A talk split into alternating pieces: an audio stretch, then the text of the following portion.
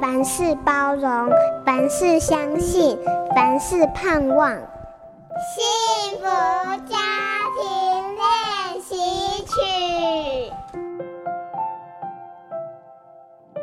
家里的经济因为重建房子被建商恶意倒闭拖垮时，父亲抑郁不振，兄妹都还在念书，我又被恶疾掠倒，整个家只能靠仅有的存款勉强支撑。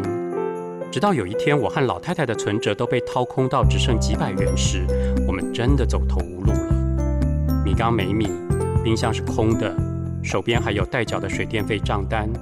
即便如此，老太太的脸上却丝毫不见愁容。那天晚上，我们一起祷告，老太太只对上帝说：“您不要我们为明天忧虑，一天的难处一天当，所以我们就将一切交在您的手中。”奇妙的是。第二天早上，我们在信箱发现了一个装了几千元的信封，上面写着“上帝亲自预备”。接下来的三个月，不仅这样的信封袋频频出现，甚至几乎每天都有人送食物来。我们就像圣经中那些离开埃及，在旷野中跋涉的以色列人，每天饱尝了玛纳的滋味。你不要害怕，因为我与你同在。不要惊慌，因为我是你的上帝。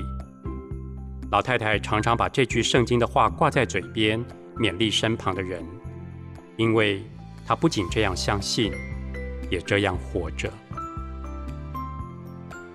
从故事和生活思考人生，我是为小朋友说故事的阿达叔叔刘清燕。